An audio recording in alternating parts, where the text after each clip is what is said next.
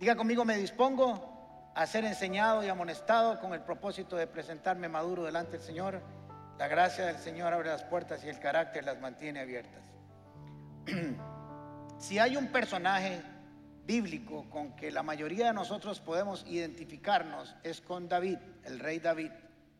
El rey David a través de su historia en relación con Dios y su relación con Dios y en los escritos que nos dejó en sus salmos principalmente, nos permite tener un contacto con Él, tocar nuestras fibras más profundas de nuestra humanidad, porque David no tuvo ningún problema en dejarnos por escritos todas las emociones y todas las circunstancias que Él vivió en su vida, tanto las buenas como las malas. Así que cuando leemos muchos salmos, por eso cuando está uno en una crisis, en una prueba, le dicen, lea los salmos, lea los salmos, ¿verdad? ¿Les ha pasado eso? Porque ahí encontramos un sinnúmero de respuestas y cuando lo leemos nos identificamos con el salmista y decimos, bueno, no solo yo he pasado por ahí, también si David pasó, puede pasar cualquiera, un hombre que tenía el corazón conforme al de Dios. Así que si él pasó por ahí, no hay nada malo que nosotros pasemos por ahí. A veces hay un concepto un poco religioso de que los cristianos no pasamos por diferentes crisis y sí pasamos por diferentes crisis. Aún los pastores pasamos por diferentes crisis. Y lo que tenemos que aprender es no a quedarnos en el foso de la desesperación, sino levantar y clamar al Señor y sabemos que de ahí podemos salir de manera triunfantes. Así que David, inspirado por el Espíritu Santo, nos dejó un sinnúmero de situaciones en las que él vivió que pudo experimentar la ayuda de Dios. Y casi todos podemos identificarnos, para no decir todos, con cada uno de esos momentos que él vivió. David era un hombre valiente, un hombre guerrero. Ya sabemos, venció a Goliat y un sinnúmero de, batallas que ganó eh, peleando personalmente. Pero se iba a enfrentar con sus situaciones internas que serían sus grandes gigantes. A veces nuestras luchas no son con lo que tenemos en el exterior, sino con lo que está en el interior. Las grandes batallas de nuestras vidas por lo general están aquí en la mente y no en lo que viene de manera externa, aunque en principio aparece como un ataque externo, termina siendo una lucha interna por todo lo que representa enfrentarnos con cada una de esas situaciones. David fue un hombre de fe, pero también expresaba su humanidad en diferentes escritos y hoy vamos a estudiar uno de ellos.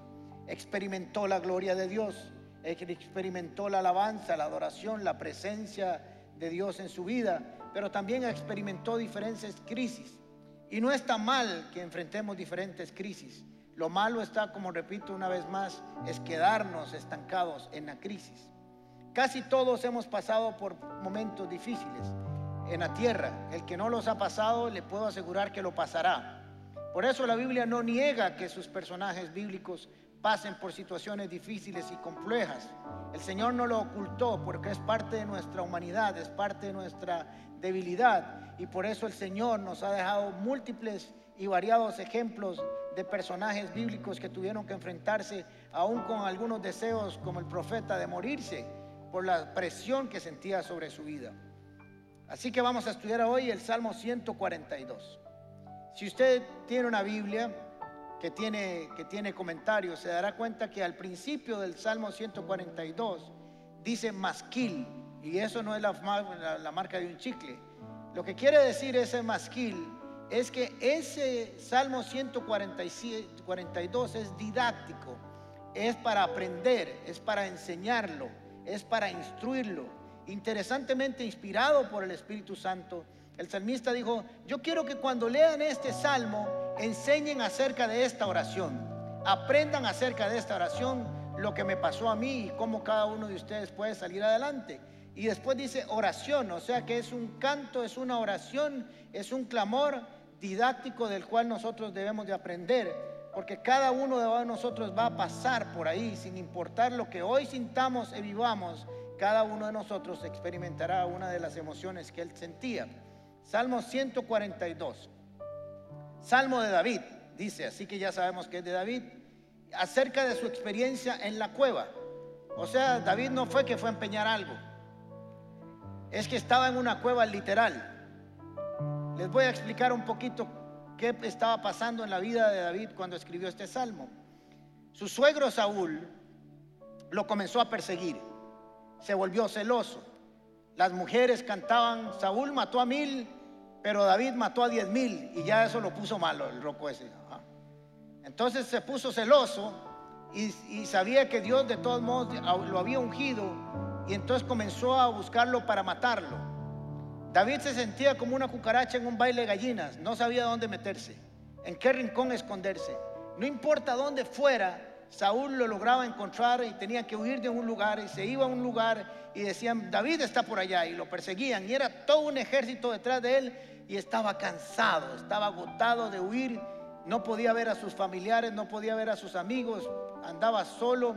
en una ocasión se fue a la tierra de los enemigos territoriales de Israel y querían matarlo y tuvo que hacerse loco. En fin, estaba realmente complicada su vida en ese momento y de los todos lugares que, que pudo encontrar, se refugió en una cueva, en una cueva literal, de piedra, de tierra, de barro.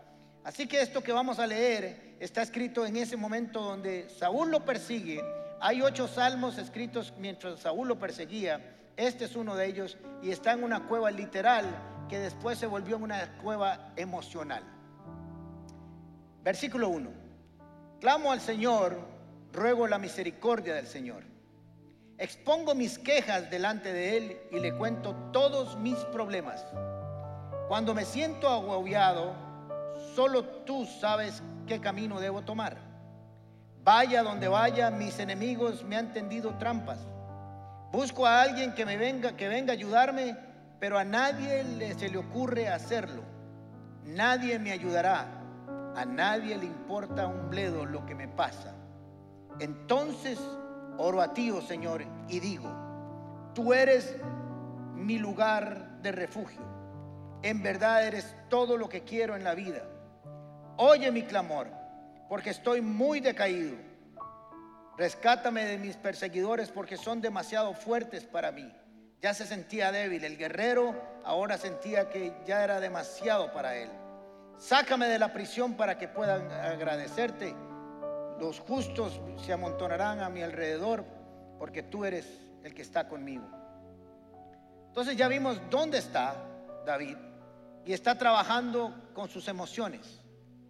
No sabemos cuánto tiempo pasó exactamente recluido ahí, por decirlo así, pero él sabía que tenía que hacer una oración.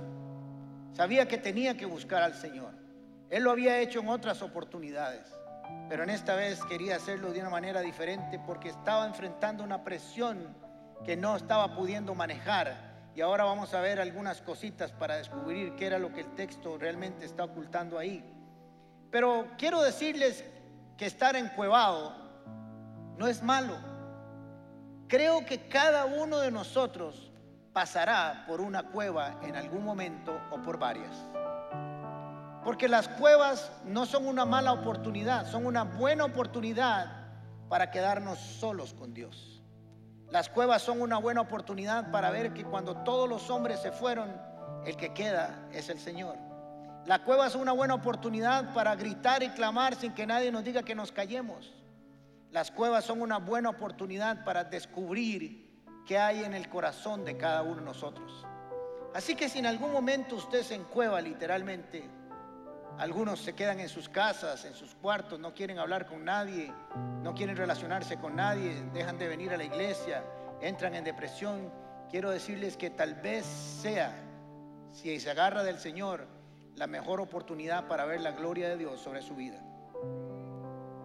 Nuestra tendencia humana es cuando nos sentimos rodeados del enemigo, como se sentía David, es pensar que estamos solos. Elías creyó que estaba solo y le dijo al Señor, solo quedo yo, no hay ningún profeta en la tierra, se murieron todos, pobre de mí. Le dice el Señor, sea tan baboso, hay un montón igual que usted. Lo que pasa es que usted no los está viendo, pero están ahí. A veces cuando estamos en una situación complicada, creemos que solo nosotros estamos ahí. Pero lo que nos ayuda a decir los salmos es que nosotros no estamos inventando un problema. Yo quiero decirle a usted con todo respeto y cariño, que no importa lo que usted está viviendo, no lo está inventando. Hay miles, millones de personas que están pasando por lo mismo que usted y eso nos implica que somos humanos, que no somos extraterrestres, pero nos ayuda a recordar que ellos también han salido y que así también nosotros podemos salir como otros han salido de sus diferentes situaciones. Pero nuestra tendencia es a sentirnos solos, sobre todo creyendo cuando estamos en problemas que Dios nos abandonó.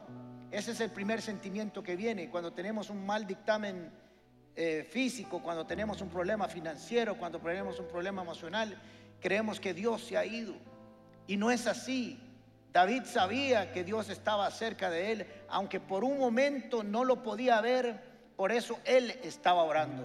Por eso tenemos que ser gente de oración, indistintamente de lo que estemos viviendo, pensando o sintiendo, no dejarnos mover por las emociones o los sentimientos, sino por la convicción de que Dios es Dios y siempre está con nosotros porque prometió estar con nosotros hasta el fin del mundo.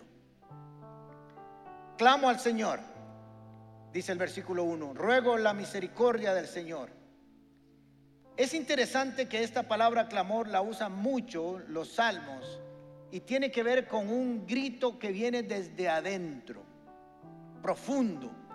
No es una oración bajita, tranquila, sino es un grito. Es, algo que viene de las profundas aguas del alma y que sale con una voz fuerte. A nosotros a veces se nos complica clamar, sobre todo cuando estamos con gente a nuestro alrededor porque nos da vergüenza. Y a veces es difícil tener a alguien que ora muy duro a la par. Pero yo quiero decirle a usted que hay momentos en la vida en que vas a tener que clamar, no importa dónde estés. Te va a importar un pito quién esté a tu lado, si estás en la iglesia o el trabajo, en el bus, en el taxi, en el trabajo, en la oficina, en la casa, porque son oraciones que salen de lo más profundo del corazón. Cuando alguien esté a la par tuya clamando duro o esté orando fuerte, en lugar de decirle que baje, dígale en qué puedo ayudarte a gritar, para que usted un día me ayude a gritar a mí, en lugar de quejarnos de que alguien esté orando muy duro a nuestro lado.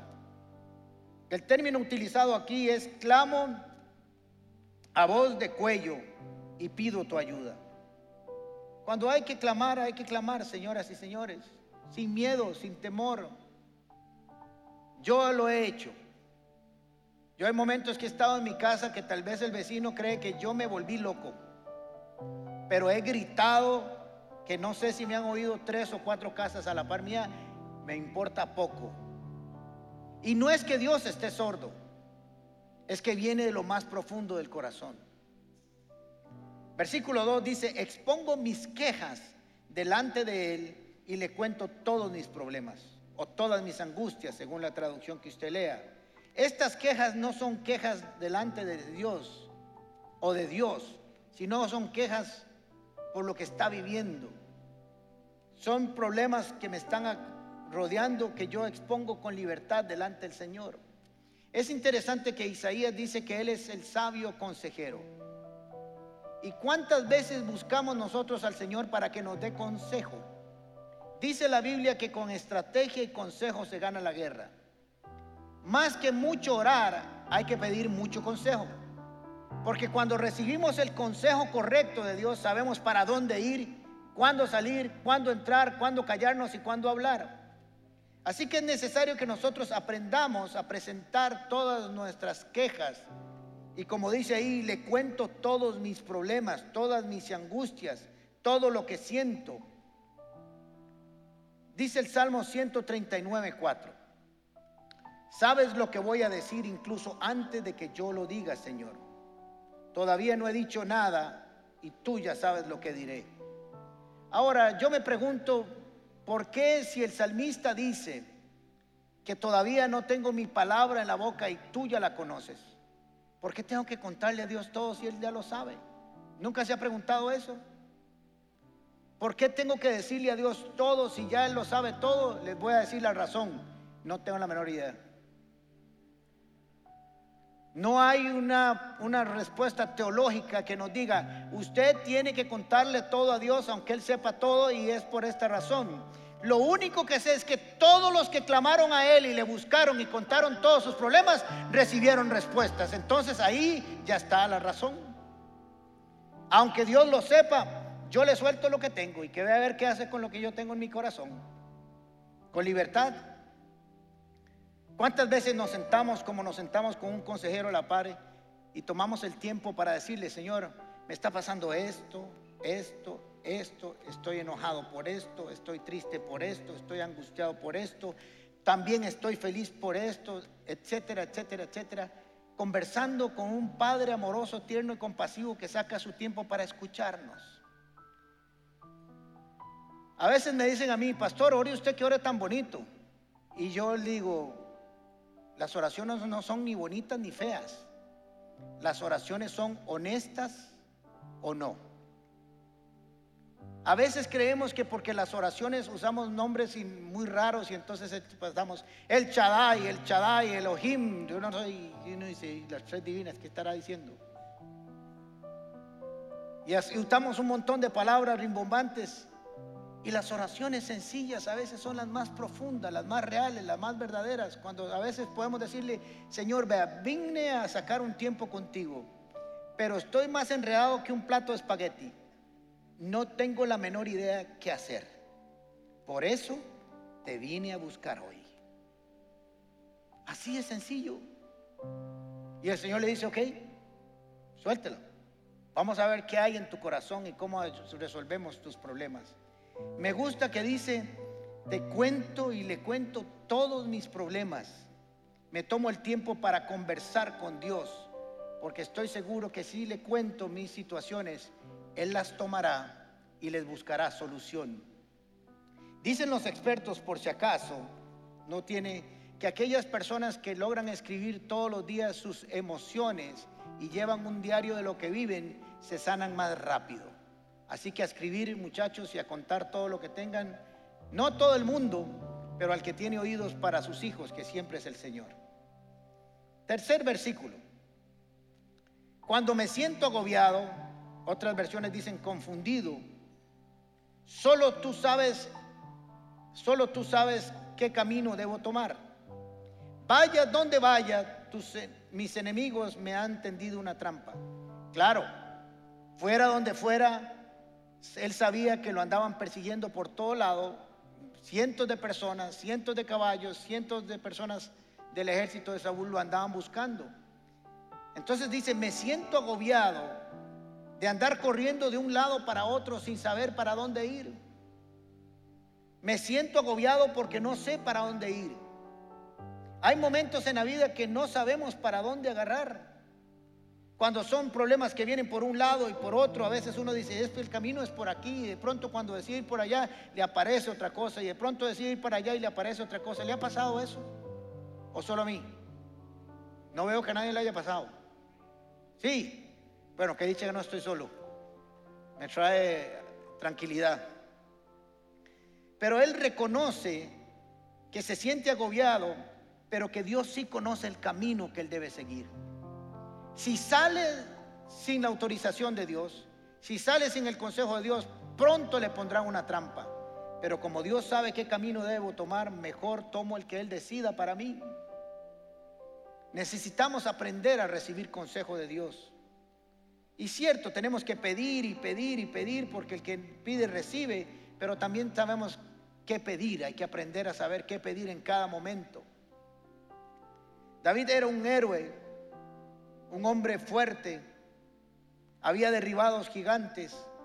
Y ahora su principal lucha estaba aquí, en lo que podían ver sus ojos naturales, en lo que podía sentir en sus emociones. No conocía la senda que debía tomar, pero él sabía que tenía que buscar la ayuda de Dios. En el Salmo 25 dice así, Señor, dame a conocer tus caminos, enséñame a seguir tus sendas. Todo el día espero en ti, enséñame a caminar en tu verdad, pues tú eres mi Dios y mi Salvador. El salmista sabía que lo mejor que podía él hacer en su vida era saber por qué camino debía seguir y eso lo buscaba de Dios. Pero miren que es adelante con que nos vamos a topar nosotros. Versículo 4. Busco a alguien que venga a ayudarme, pero a nadie se le ocurre hacerlo. nadie me ayudará, a nadie le importa un bledo lo que me pasa. Uno de los problemas que había tenido David al principio fue que comenzó a pensar en todos los hombres, seres humanos que podían venirle a ayudar. Sabía que había batallado, que tenía amigos, que tenía gente que estaba a su alrededor, pero ahí, cuando Saúl comenzó a perseguirlo, se quedó absolutamente solo. No había nadie a su alrededor. Es más, él aseguraba que no importa lo que estuviera pasando, nadie se ofrecería para ayudarlo porque le tendrían miedo a Saúl. Y Saúl ya había matado a mucha gente con tal de perseguir y agarrar a David. Entonces David en algún momento confió en que todos esos hombres podían ayudarle. Pero quiero decirles que allá va a haber un momento de nuestras vidas. Le aseguro, se lo certifico, que habrá un momento de su vida donde usted se sentirá total y absolutamente solo, sin ayuda de los hombres. Y será el buen momento para levantar los ojos a los montes y ver que su socorro viene de Jehová, que hizo los cielos y la tierra. Va a haber momentos de la vida donde los hombres no van a aparecer. No es porque no nos quieran, sino por diferentes circunstancias. Dios permite que nos quedemos solos. Tal vez necesitamos ese tiempo para dejar de pensar tanto que la solución va a venir de los hombres y saber que la solución va a venir del Señor. Cuando estemos solos, no se ponga, no se entristezca. Dígale, Señor, puede ser que este sea el momento donde yo pueda ver la gloria tuya resplandecer sobre mi vida, porque no hay nada más. Solo me queda mi confianza en ti. Yo lo he descubierto.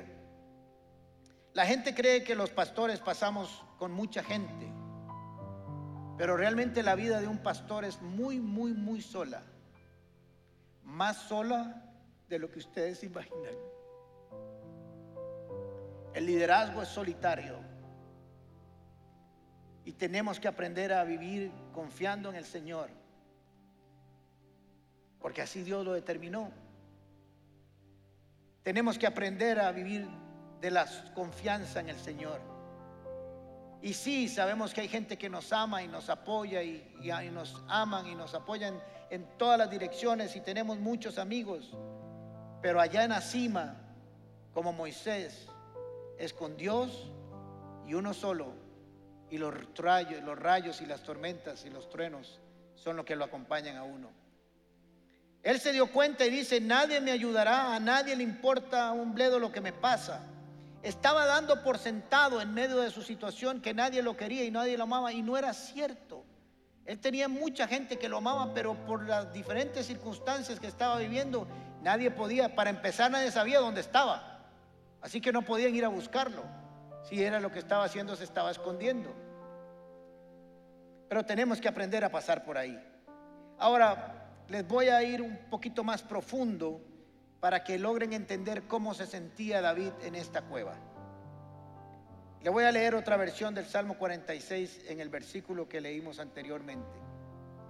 Mira a mi derecha y ve, nadie tiende la mano, no tengo dónde refugiarme, por mí nadie se preocupa, dice otra versión.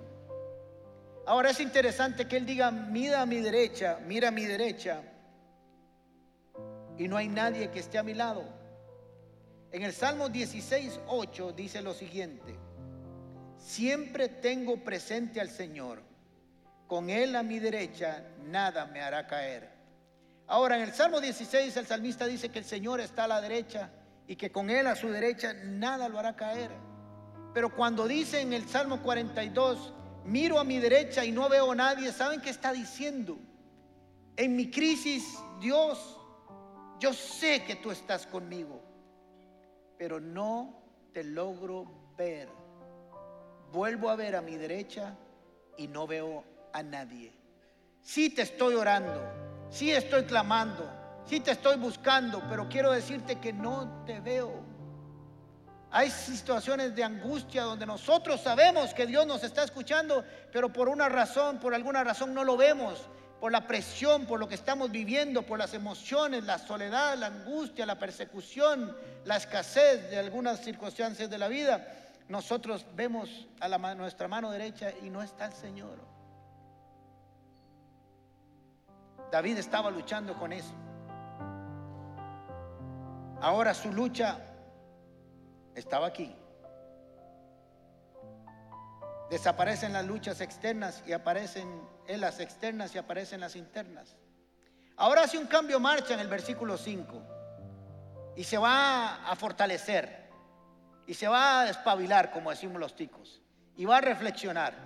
Entonces, está bien, todo eso lo que les he dicho hasta ahora, eso lo sentía y eso estaba viviendo, pero reaccionó. Entonces dice, entonces, mejor, oro a ti, oh Señor, y digo, en la redacción que está en el original es, me digo a mí mismo, me convenzo, reflexiono, pienso, tú eres mi lugar de refugio. No es esta cueva, no son los hombres, no es un ejército que me acompañe, no es una cueva física, es que no importa dónde vaya yo, si yo me refugio en ti, nadie me encontrará. Aunque esté en medio desierto, aunque esté en el valle, aunque esté en la colina, esté donde esté, tú eres mi refugio. David en algún momento creyó que él estaba salvo de Saúl porque se había encontrado una cueva que era muy oculta y que nadie lo encontraría. Pero se está dando cuenta que no es la cueva quien lo está protegiendo, sino que es Dios en su refugio. Cuando estemos en esas circunstancias vamos a empezar a tener revelación de quién es Dios, de lo que hace y cómo lo hace. Por eso le digo que el problema no es la crisis, sino cómo lo enfrentamos, con qué nos alimentamos. Entonces oro a ti me siento así, como lo que acaba de decir, veo a mi mano derecha y no te veo, pero entonces oro y digo, me digo a mí mismo, le digo a Dios, le digo a mi cuerpo, le digo a mi alma, le digo a mi espíritu, le digo a mis emociones, le digo a los ojos terrenales que vean según la visión de Dios y le digo, tú eres mi lugar de refugio. A ti es donde corro. No quiero correr a ningún otro lado, porque en verdad eres todo lo que quiero en mi vida no quiero ni los hombres, ni un ejército, ni una cueva que me cuelle. Quiero que tú seas todo lo que yo necesito. Imagínense lo que es llegar hasta ahí. ¿Sería buena esta cueva o mala? ¿Cómo sería? Si al final llego a convencerme de que todo lo que necesito viene de Dios. Versículo 6. Oye mi clamor porque estoy decaído. Algunos dicen que se podría traducir como deprimido. O en el original diría, tengo hundimiento de mi alma. Rescátame de mis perseguidores porque son demasiado fuertes. David estaba tan triste que le dijo, Señor, rescátame porque yo ya no puedo pelear solo. Eso es lo que está diciendo ahí en el versículo 6. Rescátame porque mis perseguidores son demasiado fuertes. Está bien, yo sé manejar la espada. Parece que la espada que tenía David en ese momento era la que le había quitado a Goliat. Es con esa era la espada que él andaba peleando. Y era con la que había vencido al gigante. Bueno, lo venció con una piedra, pero le quitó la espada. Y dice, no importa lo que tenga. Tú eres el que me va a rescatar de mis enemigos. Yo no voy a pelear más ya por esto. Me deposito en tus manos porque ellos son más fuertes que yo. Todos vamos a estar en algún momento donde vemos que el gigante, que el enemigo es muy grande, financieramente, emocionalmente, familiarmente, laboralmente, todo eso parece que es demasiado grande y a veces nos acostumbramos a pelear con nuestras propias fuerzas, con nuestra propia estrategia, hacemos una cosa por aquí, hacemos otra cosa por allá y estamos peleando constantemente, pero nuestra victoria cuando más débiles somos es cuando ya, ya, ya vamos a ganar. Cuando decidimos que no vamos a pelear más con nuestras propias fuerzas, con nuestra propia estrategia y le decimos, Señor, rescátame tú porque yo ya no puedo.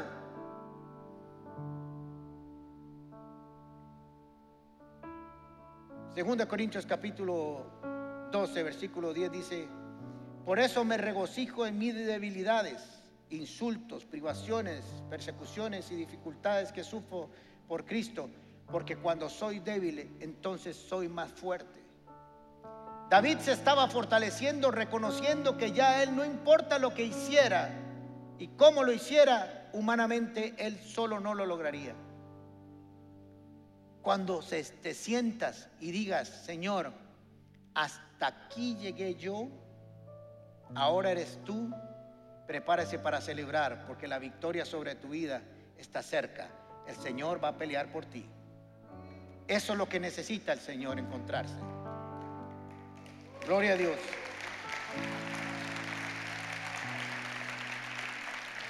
Versículo 7.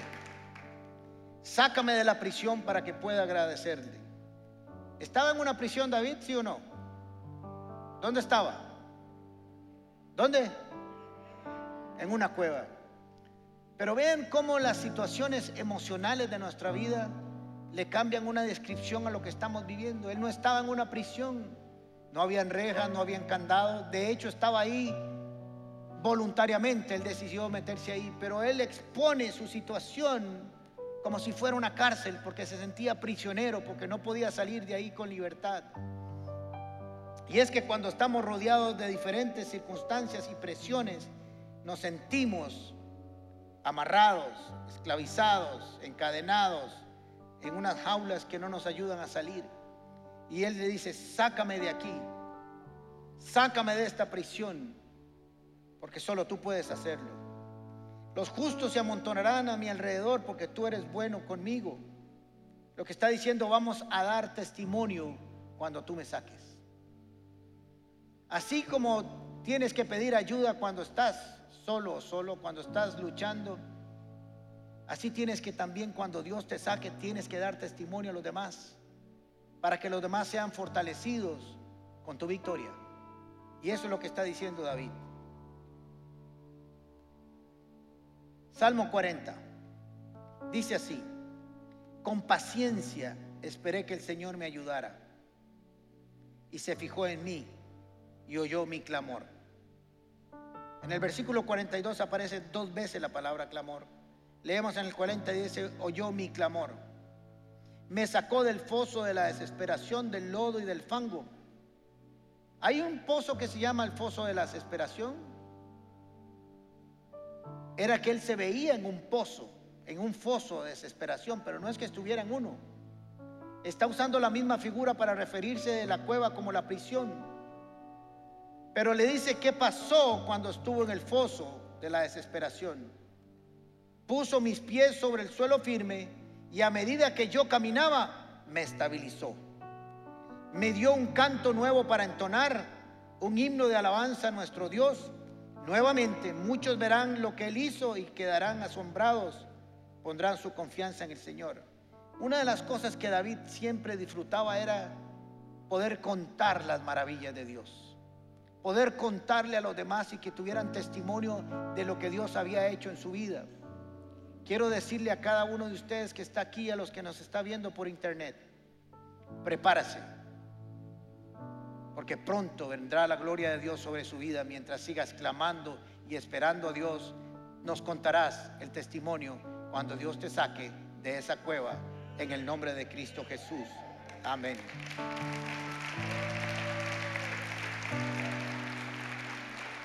Primera de Pedro 5, 7 dice, pongan todas sus preocupaciones y ansiedades en las manos del Señor porque Él cuida de ustedes. Vean los términos que, que utiliza, preocupaciones y ansiedades. Cuando estés preocupado, cuando estés ansioso, clama al Señor. Cuando sean muchos de los problemas, clama al Señor. Cuando veas que las circunstancias te agobian y hay demasiados enemigos en tu contra, clama al Señor, porque Él va a responder. Y se pongan todas sus preocupaciones y ansiedades en las manos del Señor, porque Él cuida de ustedes. ¿Está alguno de ustedes, dice Santiago 5, pasando por dificultades o triste? Ore. Y está feliz, cante. Porque nuestra vida no es lineal, tiene altos y bajos. Y la misma Biblia lo prevé y le dice, si está triste, ore. Y si está contento, cante. Y si está triste, ore. Y si está contento, cante. Y así nos vamos llevando la vida hasta que nuestro canto sea más grande que nuestro llanto. Tenemos que aprender a vivir confiados en Él. No está mal que pasemos por cuevas, No está mal que nos sintamos solos. Lo que sí podría estar muy mal es que no clamemos al Señor y busquemos su ayuda y seamos honestos con Él. Usted no tiene por qué tener grandes y lindas oraciones, tiene que tener oraciones honestas, donde usted abra su corazón. De todos modos, el Señor ya lo conoce. Ahora les voy a terminar con qué terminó la respuesta del Salmo 142. Primera de Samuel 22, 1 en adelante. 1 y 2. David se fue a Gad y huyó a la cueva de Adulam. Cuando sus hermanos y el resto de su familia se enteraron, fueron a verlo allí. Y además se le unieron muchos otros que estaban en apuros, cargados de deudas y amargados. Así David llegó a tener bajo su mando unos 400 hombres. ¿Respondió Dios al clamor de David?